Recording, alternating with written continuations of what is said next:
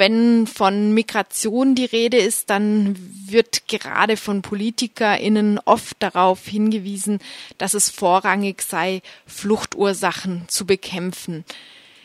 Was meinen Sie damit, also Politikerinnen und Politiker, die vor allem auf die Fluchtursachen fokussieren? Ja, ich glaube, da sind sich alle einig, dass das notwendig sei. Aber wenn man genauer hinschaut in die Strategien, die dann äh, zutage treten, dann stellt man fest, dass es eigentlich weniger um die Bekämpfung von Fluchtursachen geht, als um die Bekämpfung der Flüchtenden, um die Bekämpfung der Flucht.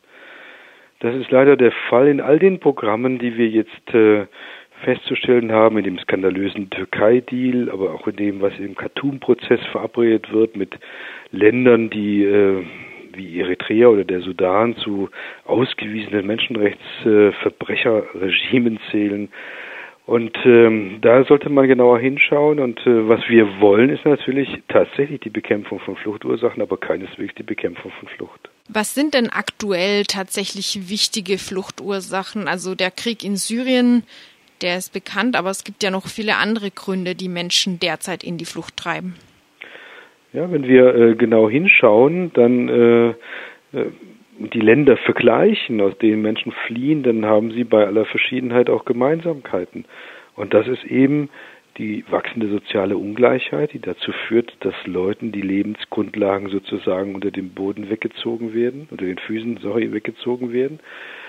Und äh, dass äh, äh, gleichzeitig so etwas wie Staatszerfall aus äh, festzustellen ist viele Länder nicht mehr willens sind, also die Regierungen dieser Länder nicht mehr willens sind, sich um die äh, sozialen Belange ihrer eigenen Bevölkerung zu kümmern, manchmal auch das Geld nicht dafür haben, äh, weil sie gezwungen sind, zum Beispiel über äh, Freihandelsabkommen den Ausverkauf ihrer eigenen äh, Ressourcen mitzugestalten, mitzubefördern. Das sind alles Dinge, die man im Einzelnen anschauen kann und darüber werde ich auch reden. Was würde es denn bedeuten, solche Fluchtursachen praktisch sinnvoll anzugehen? Letztendlich bedarf es wirklich einer radikalen Umkehr in der globalen Politik, in den globalen Verhältnissen. Wir müssten alle Freihandelsabkommen letztendlich auf den Prüfstand stellen und vermutlich auch äh, revidieren.